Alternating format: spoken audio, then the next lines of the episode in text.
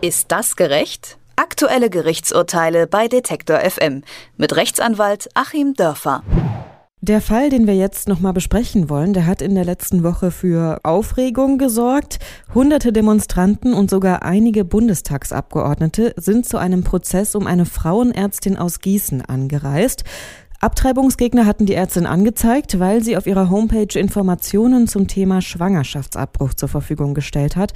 Das klingt jetzt erstmal nach einer einfachen Serviceleistung, aber nach Paragraph 219a des Strafgesetzbuches macht sie sich damit strafbar, sagt das Amtsgericht Gießen und hat sie deshalb zu 6000 Euro Strafe verurteilt.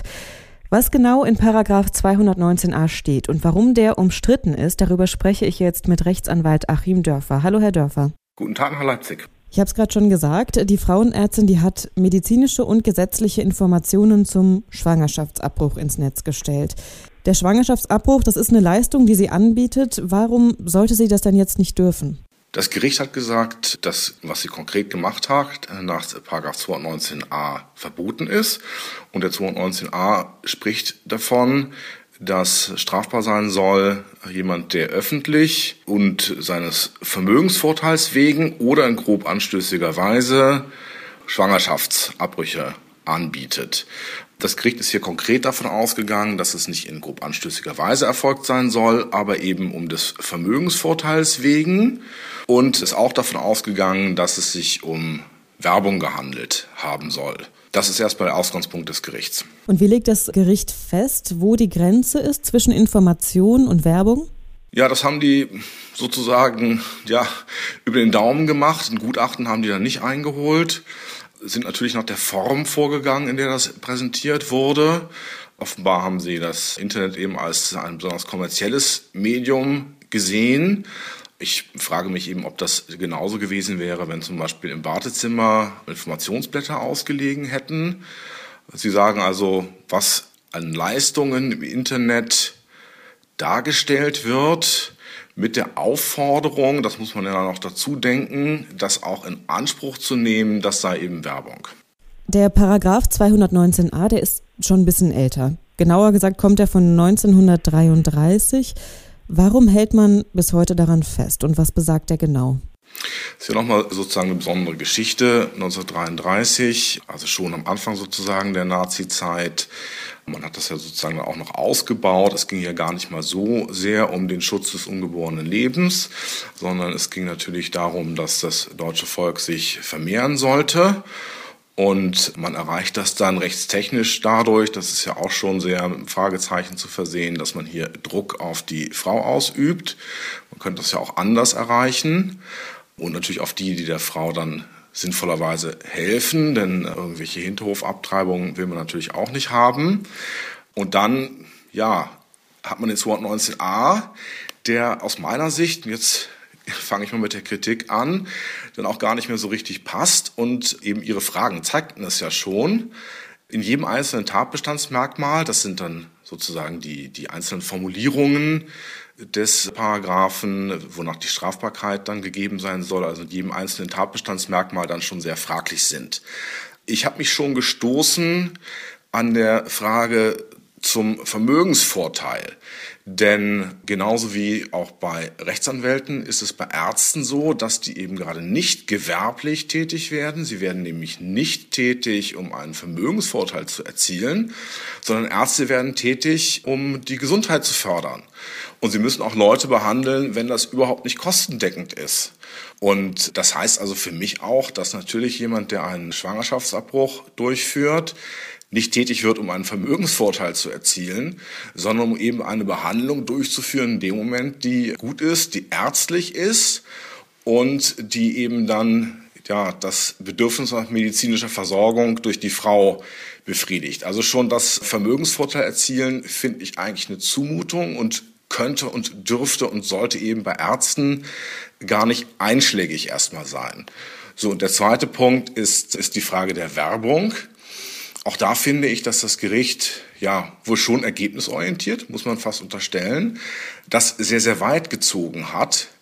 Denn natürlich wird hier niemand, und das ist ja auch der Ärzten gar nicht unterstellt worden, sagen, Schwangerschaftsabbruch ist eine Sache, die man unbedingt machen sollte und das ist ganz toll und kommen Sie zu mir, sondern es geht ja letztlich bei so einem Text, der natürlich aus meiner Sicht klar nur eine Information ist, ausschließlich darum, jemandem, der sich ohnehin schon in einer schwierigen Lage befindet, weil jetzt mal alle moralischen Fragen außen vor, das will ich hier gar nicht diskutieren, aber es ist ja in jedem Fall auch ein, ein sehr unangenehmer Eingriff, jemand, der sich in so einer Lage befindet, dem dann die Schwellenangst zu nehmen und zu zeigen, okay, es gibt hier eben zum Beispiel diese Ärztin unter anderen Ärztinnen, die sowas macht.